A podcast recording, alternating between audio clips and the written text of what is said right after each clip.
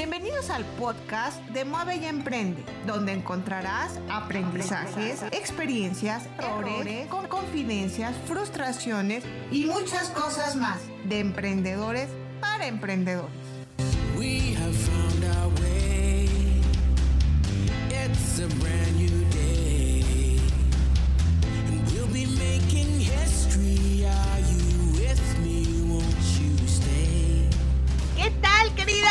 Audiencia? Los saluda Alma Campos. Aquí en Mueve y Emprende como siempre, me da muchísimo gusto poder estar aquí contigo, que nos escuchas, que te sumas a esta transmisión de la grabación en vivo del podcast de Mueve y Emprende, que como siempre, pesando el fin de semana para recargar toda la pila y poder llegar con todo a la siguiente semana y claro, disfrutar a la familia. Oye, ¿y qué más que estar empezando los Juegos Olímpicos y también poderlos empezar a ver y, estar en familia viéndolos? Oigan, pues déjenme contarles una, una cosa. Estuve yo en la semana con todo esto de que ya los Juegos Olímpicos y todo esto, eh, me encontré con una, con una, eh, un, post de un amigo muy querido aquí en en LinkedIn que hablaba de un personaje deportivo que ha tenido una carrera que ahora nos va a contar. Pero ¿qué cree? Cuando leí su descripción decía algo así como el madrazo más grande de mi vida. Bueno, ya sabes, primero fue así como, ching, ¿qué es esto? ¿Cómo, esta palabra? Y más en México, que sabemos que es algo así fuertísimo, ¿no? Y me llamó muchísimo la atención. Empecé a leer de él y dije, no, lo tenemos que llevar al podcast de Mueve y Emprende, porque es un ejemplo de movimiento y acción a través de una gran crisis. Tengo el placer y el gusto de poderles presentar a Daniel Gómez de la Vega. ¿Cómo estás, Dani? le estaba diciendo que si le puedo decir Dani, pero si ya me dijo que sí, Dani. ¿Cómo estás? Muy bien. Muy bien, Alma. ¿Y tú? Qué gusto saludarte muy bien por aquí, con el gusto de tenerte aquí, Dani en este podcast que estamos grabando en vivo. Y como saben, también lo pueden escuchar después en Spotify y en muchas de nuestras plataformas. Dani, te agradecemos muchísimo. Oye, a ver, a ver, vamos a ver, ya estás tú aquí con nosotros, pero estamos en espera de, de saber tu historia porque hoy te vemos eh, con muchas, muchos planes y muchas cosas, pero ¿qué pasó antes de todo tienes en mente, Dani? ¿Cómo llegas a este momento? Cuéntanos, por favor. Bueno, primero que nada, gracias por la invitación y por compartir aquí con tu audiencia. Brevemente, yo nací en la Ciudad de México, tengo 38 años, nací en la Ciudad de México y a los dos años me fui a vivir a Acapulco por cosas de trabajo de mi papá. Ahí viví 16 años y de ahí pues nacen muchas cosas, ¿no? Principalmente mi pasión por los deportes acuáticos, eh, esto que traigo hoy dentro de mí, esta necesidad de estar dentro del mar, de estar compartiendo con la naturaleza y que para mí ha sido sanador, pues fue una base muy importante, yo creo, para todo lo que hago en mi vida. Regreso a la Ciudad de México, hago la universidad en el TEC de Monterrey, comienzo a trabajar en, en la parte de asesoría financiera, trabajo en dos, tres grandes consultoras y a los 26 años sufro un accidente de moto. Estaba practicando enduro, que es como una moto de motocross, y tengo un accidente muy tonto, como suelen ser. Eh, había tenido golpes mucho más fuertes que el que tuve ese día. Fue una mala decisión y esto me llevó a fracturar la columna vertebral, lastimo la médula espinal y en el impacto pierdo movimiento y sensibilidad de la boca al estómago para abajo, Alma. O sea, hoy opero con el 40% de mi capacidad eh, física, pero con el 200 de mi capacidad en espíritu, en corazón, en mente. Eh, es, está, es irónico cómo se me desconecta el cuerpo, pero se me conectan otras partes, ¿sabes? Y, y hay que hoy voltear a ver lo que más importa y eso fue lo que se me conectó y pues de aquí vinieron cambios muy, muy importantes, desde un cambio de trabajo, eh, replantear mi personalidad, porque de estar en, silla de ruedas, pues te sientes un poco raro, te sientes un bicho raro, que la gente voltea a ver. Eh, a veces tal vez no te voltean a ver, tú eres el que sientes que todas las miradas están encima de ti, ¿no? Entonces, pues desde ahí vino un crecimiento obligado, una supervivencia inicial, que después se hizo un estilo de vida que, que, hoy tengo. Soy un usuario de silla de ruedas, un orgulloso usuario de silla de ruedas. Eh, y, y, pues empecé a, regresé a surfear porque lo había perdido durante mucho tiempo. Y para mí siempre el deporte ha sido lo más importante para salir adelante, obviamente con la familia, pero el deporte eh, finalmente lo comprendo no como una actividad física que me da alegría, sino como un pilar de vida como algo que, que, me empuja hacia todas las ramas de mi vida, la familia, el trabajo, a mis relaciones personales. O sea, si yo no tengo el deporte, parece ser que todo lo demás no funciona al 100, ¿sabes? Ándale. Oye, a ver, tú ahorita sigues siendo un jovenazo, estás en plena juventud, pero cuando te sucedió el accidente, estabas todavía más joven, Dan. Tenías todo un tema de ilusiones, de metas eh, súper, em, em, que estabas comenzando, ¿no? Tus papás también, tu familia. Realmente ese momento del impacto, a ver, cuando tú despertaste, cuando tú despertaste, ¿Cuál fue tu reacción, Dani, cuando ya este, el accidente, todo te... ¿Qué, qué fue después de, de, despertar y decir, ¿dónde estoy? ¿Qué sentiste, Dani? Mi alma, yo nunca perdí el sentido eh, desde, desde, el golpe, el camino a la ambulancia. Sabía que algo estaba muy, muy mal, pero aún así mantenía el humor porque venía bromeando con los paramédicos. Ah. Pero era una, era una autodefensa de saber que venía lo peor, porque un momento importante fue que cuando estábamos en la ambulancia yendo hacia el hospital, eh, un paramédico le dice al otro, ya le removí las botas, y las botas de motocross son unas botas muy, muy grandes, con broches, y yo no sentí nada. Entonces, el, primer, el primer momento que tuve fue cuando caigo, que imagínate que te despiertas mañana y estás en el cuerpo de un extraño, no te responde no te puedes mover, o sea, como cuando se te sube el muerto, este famoso muerto cuando estamos durmiendo, que te quieres despertar y no puedes, pues eso, pero permanente. Y el segundo momento fue este de la ambulancia. Entonces me doy cuenta que no puedo mover y que no, y que no siento. Llego al hospital, eh, ahí tengo una plática con el doctor y esa fue, este fue el momento donde ahora sí ya me quiebro, ¿no? Eh, un doctor que me habla como yo se lo pedí de frente, le dije, me dices las cosas como son, por favor. Y me dice, tienes una lesión medular. Me explica brevemente qué es una lesión medular, ¿no? Que es un daño a la médula, la médula espinal. Es eh, la que transmite toda la información de todo esto que hacemos hoy en día, temperatura, movilidad, sensibilidad. Me dice, y no vas a volver a caminar en tu vida. Y ahí fue donde exploto. Le hablo a, a un amigo, a José Luis, uno de mis mejores amigos, pobre porque pues no sabía ni qué decirme y con él me desahogo. Eh, vienen resonancias magnéticas, vienen muchas cosas y desde ese momento pues comienza la, la, la adaptación de, de, uno de saber si es realidad porque sentía que seguía en una, en una especie de sueño pesadilla. Eh, me hacen eh, dos operaciones y para no hacerte el cuento tan largo, paso más o menos una semana en terapia intensiva, dos semanas en terapia media, una más ya en, cuarto de hospital y después cuatro meses en una clínica. O sea, paso alrededor de cuatro a cinco meses y no sé si puedo contestar precisamente o exactamente tu, tu pregunta, pero es, es una invasión de sentimientos y sensaciones que nunca había tenido o que tal vez las había tenido por separado en diferentes momentos de mi vida y es es un cúmulo de sensaciones que, lo, que el humano está preparado para recibir porque, porque lo estamos, nuestro espíritu es inquebrantable si sabes eh, detonar ciertos botones, esos botones fueron obviamente mi familia, eh, una novia que tenía en ese momento, yo empecé a hacer terapia física desde, desde la semana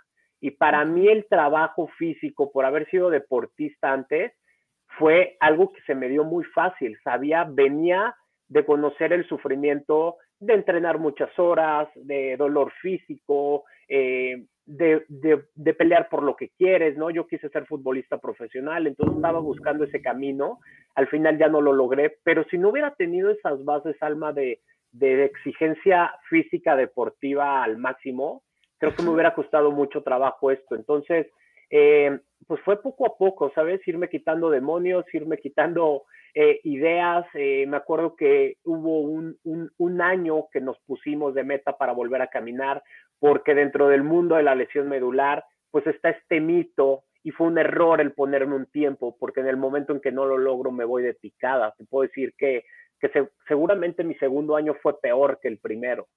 Entonces fue un sube-baja, fue una montaña rusa de emociones. Finalmente sigue siendo una montaña rusa porque yo decido vivir como una montaña rusa. A mí me gusta tener cambios, eh, ah, eh, arriesgarme. sí, es algo que hoy entiendo, es, es algo que hoy acepto, que antes no lo sabía. Pero hoy yo busco el riesgo, yo, no el riesgo de, tener accidentes, ¿sabes? El riesgo de mm. decisiones en temas de negocios, en temas de familia, de cambiarnos de ciudad. O sea, hoy yo no le temo tanto a esas cosas que antes sí le temía. Hoy sí busco una vida con, con, altibajos, como el electrocardiograma. Cuando a ti te ponen el electrocardiograma, ¿cómo suena tu corazón? Arriba y abajo. En el momento que estás así, pues ese es el momento que ya no estás en este mundo. Entonces, pues fue replantear todo eso. Oye, qué interesante está tu historia y te, hoy te escuchamos a través de estos años y se dice muy fácil, se dice muy fácil y lo escuchamos muy rápido, pero ya, ya estamos viendo todo lo que has pasado, Dani. Oye, y esto llevándolo a, toda, con nuestra audiencia, ¿no? Que en ocasiones nos quedamos sin trabajo, se cae un proyecto, ¿no? Que lo vemos así como imposible de salir, ¿no? Ya estoy en el bache. ¿Qué hubiera pasado contigo, Dani, si te quedas sin hacer nada? Si tú ahorita dijiste algo muy importante, a la semana, ¡pum!, empezaste con tu terapia. ¿Qué hubiera pasado, Dani? Ya sé que lo hubiera no existe, pero ¿qué hubiera pasado si te hubieras quedado acostado, sin moverte, sin nada, Dani? No hubiera conocido a Priscila, que hoy es mi esposa, no hubiera conocido a mis hijos, a Sebastián y a Jimena, y, hubiera tenido la vida que, que, tenía en esos momentos en mi cabeza, porque te llena de depresión el tener un golpe de este tipo, te invaden los pensamientos y los sentimientos negativos, que es, que es completamente normal, Alma. Hoy, hoy, hoy creemos que el sentir partes feas y partes negativas no queremos, las bloqueamos constantemente, ¿no? Pero pues esas son, es la dualidad del humano, la luz y la oscuridad, así somos, así nos hicieron. ¿Y por qué solo nos centramos en lo bonito? Digo, no que te centres en sentir feo, pero practícalo y seguramente la primera vez no te va a gustar, la segunda vas a decir, ok, ya sé por dónde viene el golpe, ya sé cómo estoy reaccionando, ya sé por qué en vez de responder reacciono, porque este sentimiento no me gusta. Entonces yo creo que si no hubiera hecho nada, mi cuerpo se hubiera deteriorizado eh, muchísimo más de lo que lo viene haciendo, porque el estar sentado, evidentemente, todos vamos hacia la discapacidad, esa es una realidad pero si no, eh, mi discapacidad este, aumentaría progresivamente, ¿no? Y, y, por eso decidí estar en movimiento. Para mí movimiento es vida y, y por eso soy tan inquieto, el estar, eh, si, si tú me conoces, si yo llego en mi silla de ruedas y veo una silla más cómoda, un sillón, me paso. Trato de estar en movimiento, en la oficina me muevo constantemente, aunque dirían, oye, pues estás sentado, ¿qué más da pasarte de un lado al otro? No, da muchísimo, ¿no?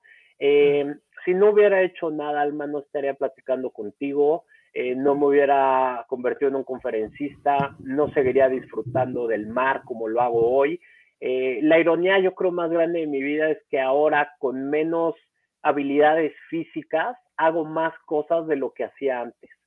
¿no? Eh, no, tendríamos, no tendríamos la fundación de Surfeando Sonrisas donde impactamos a muchísimas personas con discapacidad, en la cual damos oportunidades en deportes acuáticos que no lo existen para personas con discapacidad. Entonces, no, Alma, no, no al sedentarismo, eh, sí al movimiento 100%. Oye, mueve y emprende, ¿eh? por eso nos llamamos mueve y emprende, porque hay que generar la acción que necesitamos. Oye, ahora cuéntanos, porque hay mucha gente eh, como en silla de ruedas, con otro tipo de discapacidades, porque no nada más hablamos de discapacidad en las, eh, eh, en, las piernas, no motriz, sino de muchas otras. ¿Cómo vencer, cómo vencer concretamente, cómo poder cambiar ese chip? ¿Cómo poder hacer ese cambio de mentalidad de sí puedo, sí puedo, sí puedo, me caigo, pero sí puedo, Dani? ¿Cómo, cómo poderlo hacer? Pues mira, para empezar la pregunta del millón, ¿no? Este, una respuesta exacta no la tengo y desde hace unos años eh, he venido en un camino introspectivo de, de, entender cómo hoy, 10 años después, estoy como estoy, que puedo decir que tengo un caso de éxito y que hay muchos más, pero que hay muchas otras personas que no pueden contar un caso de éxito.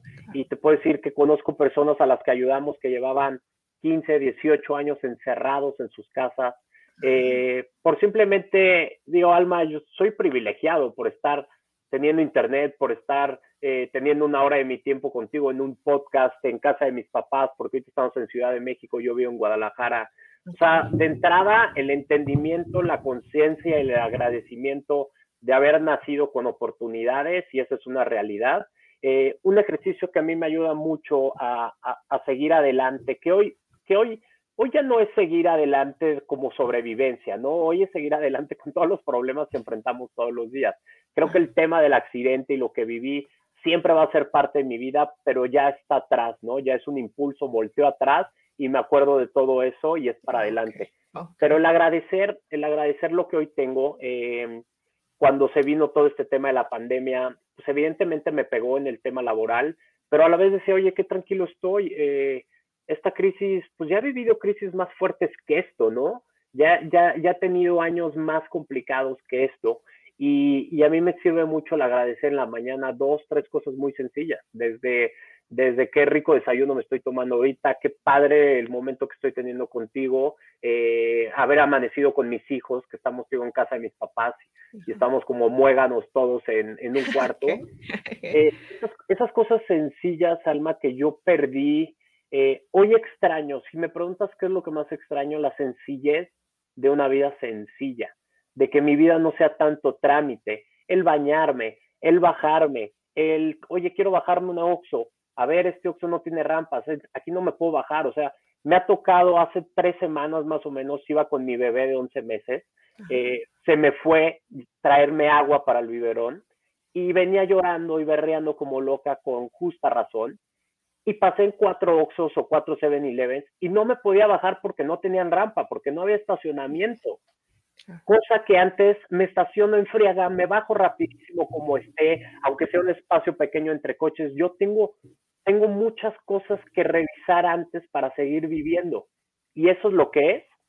Y ahí, ahí ha estado mucho del trabajo. Y contestando a tu pregunta, algo que me ha, que me ha enfocado, cómo lo he logrado, no lo sé, a punta de madrazos, esa es la realidad, es, es dejar de, de, de, enfocarme en lo que hoy ya no puedo hacer, como es, es que extraño bajarme rápido, extraño salir del mar lleno de arena y cambiarme parado con una toalla y sin broncas. Yo me llevo arena en las pompas hasta mi casa y me queda semanas, ¿sabes? Entonces, hoy me concentro en las cosas que sí puedo hacer, las que están eh, en mis manos y en mi control, y trato de desechar todas las que no, y de esa manera eh, no me concentro en cosas que pierden mi energía, que me drenan y que me drenaban muchísimo antes. El, es que yo sí podía correr, es que yo sí podía patear un balón, pero ya no puedes, güey, ya no puedes. Hoy puedes nadar 22 kilómetros sin parar en el mar, hoy puedes surfear como lo haces. O sea, son muchas cosas las que puedo hacer y no me estaba concentrando en eso. Ándale, oye, sí, eso de eh, yo tenía este trabajo, yo tenía, yo tenía, ¿no? Y muchas veces, como dices, se nos olvida, oye, ahorita, ¿no? El poderte parar, como dices, ¿no? El poderme haber sentado sin, sin tener complicaciones, sorteando ahí los espacios. Qué, qué, qué impresionante, Dani. Oye, Dani, ahora cuéntame, ¿qué haces a través de la fundación y por qué creas la fundación? ¿Por qué, por qué haces esta fundación de surfeando sonrisas. ¿Qué te lleva a hacerlo? Sí, mira, nada más complementando un poco lo que me dijiste de la pregunta pasada, hay una palabra que me encanta, bueno, son dos palabras. Eh, ah.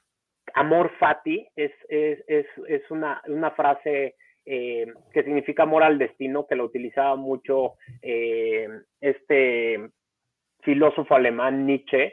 ¿Y qué es eso? Amor al destino, ver de frente a lo que tienes y dejar de quejarte en, es que no nací con estas oportunidades, no nací con el otro, no tengo el trabajo que quiero, el sistema político está fregado. Amor fati y amor al destino es ver a través de eso y construye con lo que tienes. Entonces ha sido una palabra que se me ha quedado ya desde hace muchos años. Y contestando a tu pregunta sobre la fundación, eh, yo dejo de surfear durante muchos años. Regreso después de Acapulco a México, termino la carrera, me, al, me meto al mundo corporativo, eh, me vuelvo un poco robótico en mi vida, dejo de hacer lo que me apasionaba y lo que me gustaba, que era estar en, el mar, surfear, velear, jugar fútbol. Y, algo que, que, yo trato de aterrizar mucho en mis conferencias y en mis talleres es que si no sigues adelante con tu pasión, todo lo que está a tu alrededor va a ser más difícil de lograr o de sentir eh, esa felicidad y, y, y, que te llene. O sea, hoy a través del accidente me recuperó o me dio la oportunidad de regresar a lo que me apasiona en la vida, porque imagínate que hoy, hoy el promedio de vida creo que ya está en los 88, en unos años vamos a llegar al promedio de vida de 100 años. Tú vivir 100 años sin estar apasionado, y, hay que recordar que la pasión no es de edad, de que, ah, es que tú eres joven. No, hombre, la pasión es para los señores y para los niños y para todos. Está en nosotros saber qué tanto te quieres acercar a eso y qué tanto quieres vivir apasionado. Entonces, el accidente me dio la oportunidad de decir, oye, tengo que regresar al mar. Fútbol, pues está medio complicado, ¿no? Seguir con la moto, sí se podía, pero ya no quería seguir tomando ese riesgo y había dejado muchos años de surfear. Entonces, a los seis, siete meses que salgo de, de, mi accidente, dos meses que salgo del hospital, me organizo con todos mis amigos y regresamos a una playa en, Guerrero, cerca de Ixtapas y Guatanejo, que era una playa que íbamos siempre desde chicos. Y tiene una ola maravillosa, una izquierda muy, muy bonita, muy larga. Eh, el ride en la ola puede ser, si tienes una buena ola y la tomas desde atrás, hasta un minuto puedes estar en la ola vámonos a surfear. Y todos mis cuates, pues, ¿cómo le hacemos, güey? O sea, ¿qué, digo, pues, ¿qué, hacemos? Pues surfear acostado, no hay, no hay mucha, ya sabes, no hay mucha ciencia. Pónganme un chaleco, sé nadar, y en el momento que lo empezamos a hacer nos vamos dando cuenta que está muy difícil, porque la tabla eh, no era la idónea, ¿no? No tenía equilibrio, me estaba costando mucho trabajo. Y me acuerdo que un amigo decía, pues bueno, hay que ponerle cinta gris a la tabla. Le digo, estás tarado, ¿cómo van a poner cinta gris, güey? Me voy a ahogar si la tabla se voltea. Entonces, surfeo mi primer ola y ahí vuelvo a quedar eh, amarrado otra vez a... Amarrado suena feo. Este, vuelvo otra vez a, a quedar, este, pues sí, a recuperar la pasión por el mar, por esa sensación de libertad. sí. a sentirla y comienzo a surfear más. Y mira qué chistoso que lo que más me cuesta trabajo hoy en mi vida, en mi movilidad, es estar en la arena, es estar en la playa. Los accesos públicos a las playas, las barreras arquitectónicas en nuestro país son enormes, son enormes. Yo nunca las había visto hasta que ya estás de este lado y las necesitas. Entonces sigo, sigo surfeando y surfeando y un muy buen amigo Arturo me dice, oye Daniel, no sé si te has dado cuenta lo que está logrando esto de surfear en tu vida, o sea, estás sonriendo, güey, porque no sonreía. Algo, algo, algo que más eh, yo no me daba cuenta o, tal vez no lo quería aceptar y por ahí comenzó mucho el querer cambiar, era porque quería recuperar mi sonrisa.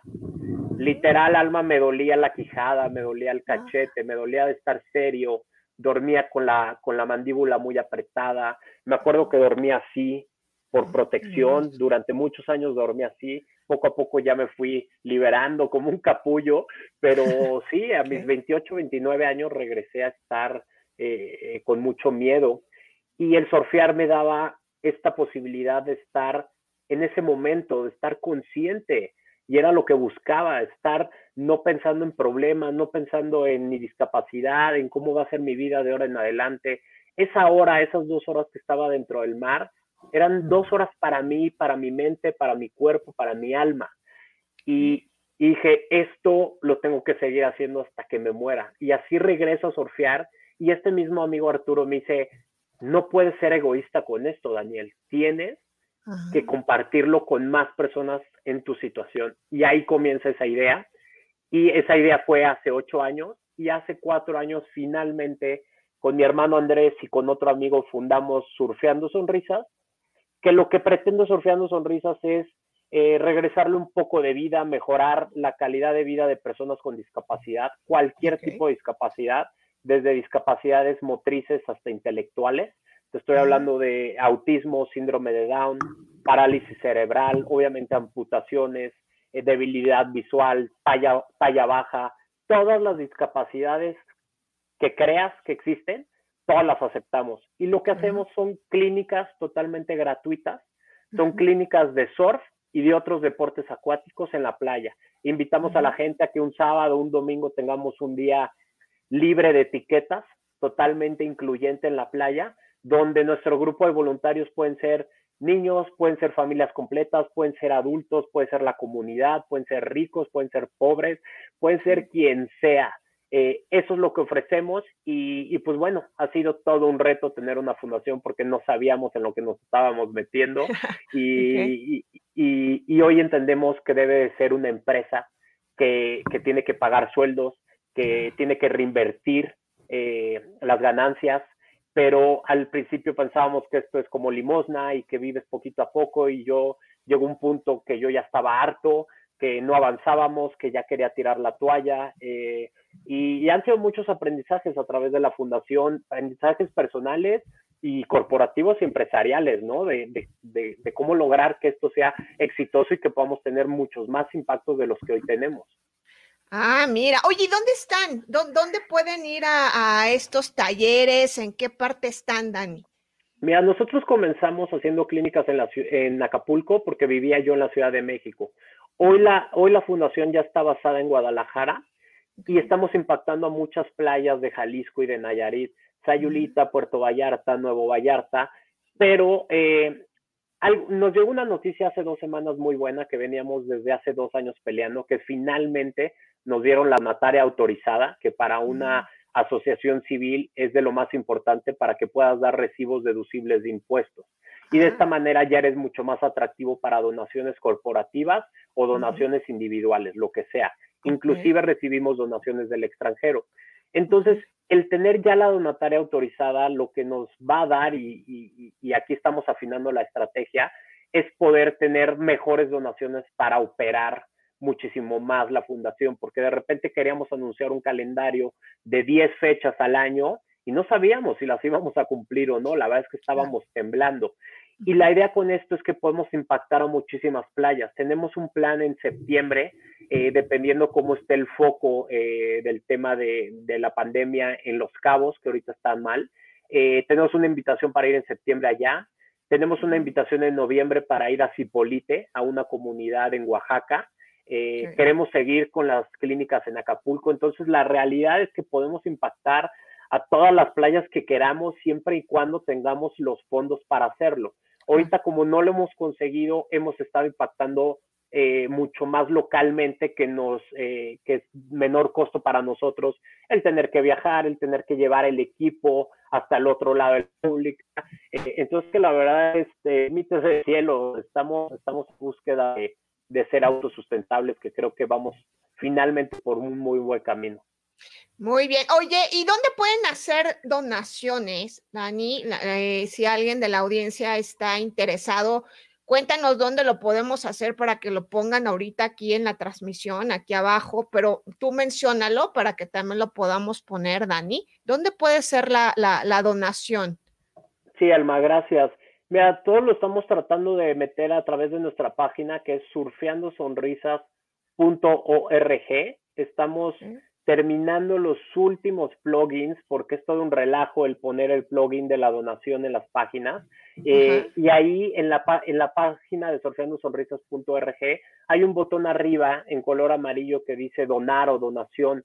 Hoy desgraciadamente no está activo porque nos falta esta parte. Eh, al darnos, ¿sabes qué? Nos, nos, retrasó todo nuestro proceso de constitución, nos lo retrasó la pandemia.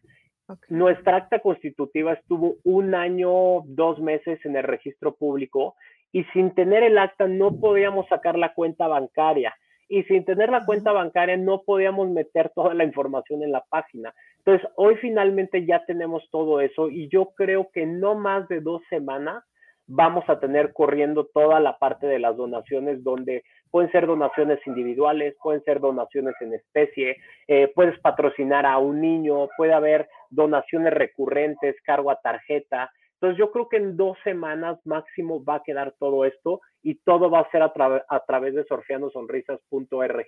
Algunas veces lanzamos algunas campañas de crowdfunding a través de plataformas nacionales.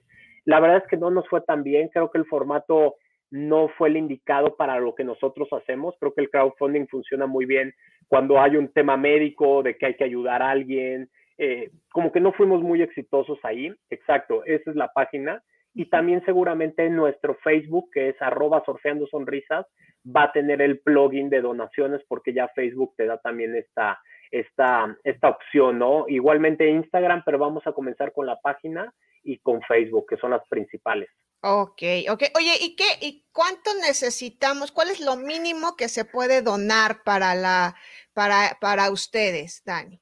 Lo mínimo yo creo que vamos a poner un monto de 50 pesos. Lo que queremos es que cada quien pueda sumar su granito de arena, porque realmente, Alma, si todos pensáramos que nuestro granito de arena impacta, imagínate cuántos millones de granitos de arena no tendríamos. El problema es que a veces decimos, es que mi granito no va a hacer diferencia, ¿no? Eh, mi decisión no hace de diferencia. En México vivimos en un país en el que todo se puede, en el que si ves que tres coches antes que tú se están dando una vuelta donde claramente dice que no, y tú vas, pues estás sumando un granito muy negativo en vez de decir yo no voy.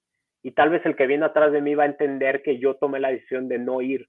Y, y, esa es la cadena que queremos hacer. Entonces, el monto mínimo va a ser de 50 pesos hasta monto ilimitado. Y tenemos también, hay una opción, eh, hay, un, hay un apartado que se llama Involúcrate, y en la parte de hasta abajo viene un formulario para posibles alianzas y patrocinios.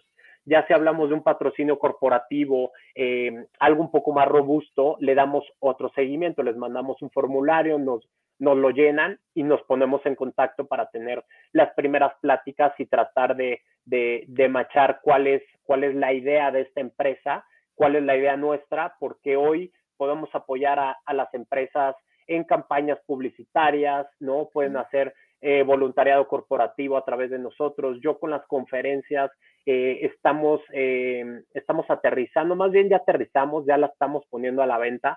Una dinámica muy padre, muchas de las empresas hacen sus kickoffs, sus, sus team buildings en, en ciertas playas de la República y tenemos un, una dinámica de integración bien padre a través de la fundación, donde los empleados de la compañía son los voluntarios de las clínicas. Entonces, ellos se empapan de todo el mundo de discapacidad e inclusión.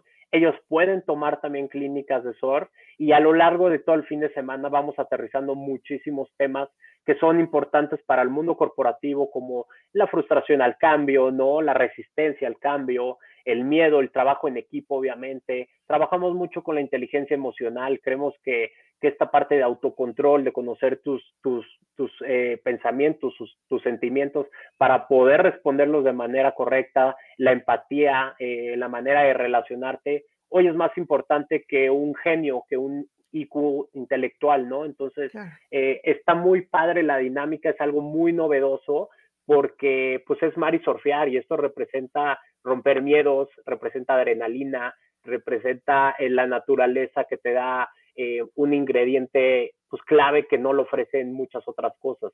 Entonces hay muchas maneras de, de, de, cómo podemos impactar a las empresas. A veces creen que solo nos dan el dinero y se va directamente a la operación eh, deportiva y no, lo invertimos en redes sociales, invierte en campañas, mucha multimedia, la verdad es que está muy grande hoy, hoy, hoy lo que queremos hacer y, necesitamos el apoyo.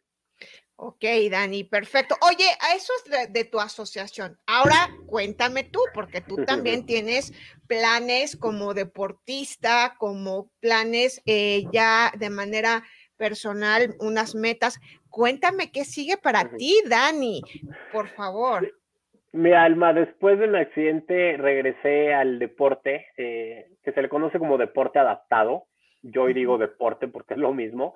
Se dice deporte adaptado porque cada discapacidad hay que adaptarla a tu disciplina y a tu equipo, ¿no? A la tabla de surf, a la silla, a la bici. Y yo comencé haciendo triatlones. Me puse una meta muy grande porque estaba defraudado de mi cuerpo, estaba defraudado de, de, de lo débil que me encontraba en ese momento. Entonces dije, pues no voy a jugar ping-pong, voy a hacer un triatlón, ¿no? Nunca había hecho un triatlón. Ah. Entonces comencé haciendo triatlones, después de ahí me pasé a los medios Ironman. sigue todavía la espina de hacer un Ironman completo, que no lo he logrado, pero ahí está. Y obviamente regresé al tema del surf y a las aguas abiertas. Hoy, hoy soy nadador de aguas abiertas, nado ultradistancias, eh, me va muy bien con el tema de distancia, con el tema, ¿sabes qué? Me, me empecé a dar cuenta que, que, tenía mucha fortaleza en la cabeza, que podía pasar largas horas eh, nadando, haciendo el mismo eh, ejercicio sin desesperarme, sin sentir frustración o, que ya no podía. Eh, y se hizo de una manera un poco adictivo ver esta fortaleza mental que estaba consiguiendo y que cada vez la iba evolucionando y creciendo más. Y, y comencé a surfear como complemento también a, a, las aguas abiertas y me enteré desde hace cinco años que hay campeonatos mundiales de surf adaptado. Hoy se le ah. llama para surf porque lo que se busca es que el surf ya sea parte del movimiento paralímpico. Entonces, de surf adaptado ya le cambiaron a para surf. Y el primer mexicano, que es amigo mío de Guadalajara, fue la primera persona en México a ir a representar a nuestro país. Al siguiente año nos subamos otras tres personas y desde hace cuatro años venimos representando a México en este mundial de parasurf.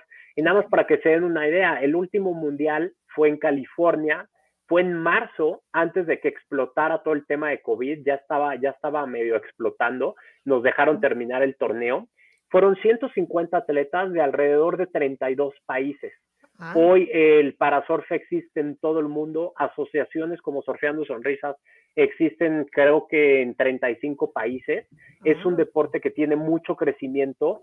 Se está, eh, se está promoviendo que para 2023 en Chile, en Juegos eh, Centroamericanos, me parece, no estoy seguro si son centroamericanos o panamericanos, el parasurf ya va a ser parte de esta, de esta justa Ah, y se está viendo que para 2024 en Francia el parasurf ya sea una modalidad de los Juegos Paralímpicos. Entonces viene un crecimiento muy, muy interesante. Y el año pasado yo me traje la primer medalla para nuestro país. Me, wow, felicidades, felicidades, eh, Dani.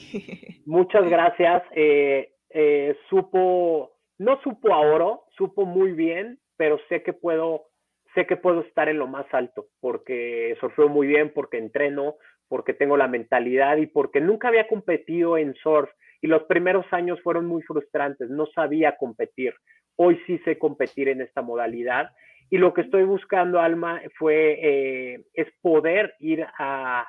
Hay dos torneos muy importantes. Hoy hay alrededor de 15 torneos a nivel mundial. Eh, hay torneos en Brasil, en Costa Rica, en Australia, en Portugal, en muchos lugares.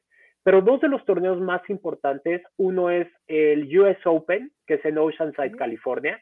Es un torneo muy interesante porque la complejidad de la ola es mucho mayor a cualquier otro torneo. Es una ola eh, que, pues es una ola de consecuencias, que pueden salir cosas eh, mal, ¿no? Entonces, este es en septiembre y el campeonato mundial que es organizado por la ISA, por la International Surfing Association, que es como la FIFA del surf. Y, nada más haciendo un paréntesis, mañana, más bien hoy, comienza por primera vez en Juegos Olímpicos en Tokio 2020 el surf como su debut en Juegos Olímpicos. Ah, Entonces, esto, esto está abriendo el camino, es un parteaguas para el deporte. Desgraciadamente no tuvimos ningún mexicano eh, que participara. Eh, hoy, hoy el nivel mundial es bastante exigente y hay muy buenos mexicanos, pero falta seguimiento, ¿no? Ya te vamos a ver ahí, Dani, y estoy segura que te vamos a ver ahí, ¿eh? Me va a tocar un poco viejón, pero lo bueno es que es longevo este deporte. Ah, no me va a agarrar muy chavo. Eh, y en diciembre está, el, te digo, el campeonato mundial. Entonces, estoy buscando apoyos porque la verdad es que no tenemos apoyo de ninguna federación, de nada. Siempre eh, yo, yo, otra persona, hemos llevado la, la batuta del surf adaptado en México y la mentalidad que yo he tratado de, de imprimirle a, a, los participantes y a los futuros competidores es que no tenemos por qué estar fregando a la federación cuando sabemos que no hay apoyo, cuando podemos voltear a ver a la iniciativa privada, cuando podemos ser autodidactas y hacer rifas, ventas, lo que sea para poder estar ahí y los últimos años así lo hemos logrado, pero evidentemente este año y el pasado pues fue muy complicado. Donde de de los patrocinios de la fundación se nos cayeron, patrocinios deportivos, pues la gente dijo, ahorita no se puede, ¿no? Es el mejor pretexto. Entonces, hoy estoy buscando apoyo, Alma, para poder ir a estas dos competencias que son las más importantes en esta, en esta modalidad y que ya estoy a nada, ya estoy en septiembre, inicios de septiembre el primero y, diciembre el otro. Entonces, eh, tengo ahí un paquete muy interesante de beneficios de poder ser embajador de marcas. Y la verdad es que lo que estoy buscando son cacahuates, Alma, son, son pesos. Si, si vieras el presupuesto de un deportista eh, olímpico, ¿no? La verdad es que yo estoy absorbiendo el 50%, pero sí necesito poder pagar viáticos, inscripciones. Principalmente lo que busco es todos los gastos para poder viajar a California y competir. Ok, oye, ¿y esto dónde podemos hacer estas, estas donaciones o te, te vemos directamente a ti? ¿Cómo podemos hacer eso, Dani?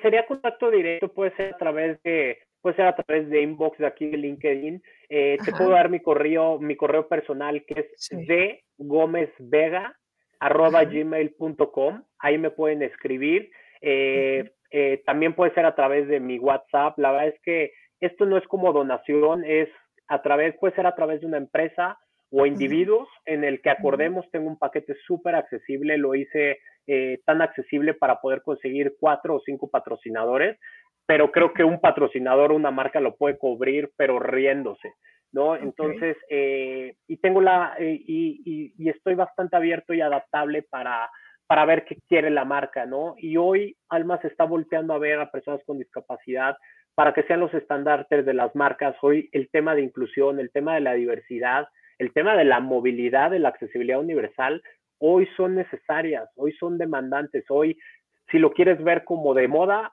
véanlo de moda porque está de moda, pero hoy es una realidad que la inclusión está llegando a México y tenemos que ser parte de ella junto con la empatía. Y hoy voltear a ver a personas que parecemos diferentes, la discapacidad ha existido toda la vida toda la vida. No puede ser que hoy todavía eh, el, el, grupo más discriminado y más vulnerable de todos es el grupo de discapacidad.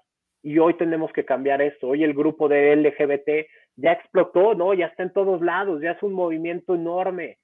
Es una decisión y no me quiero meter en detalles. El tema de la discapacidad no es una decisión.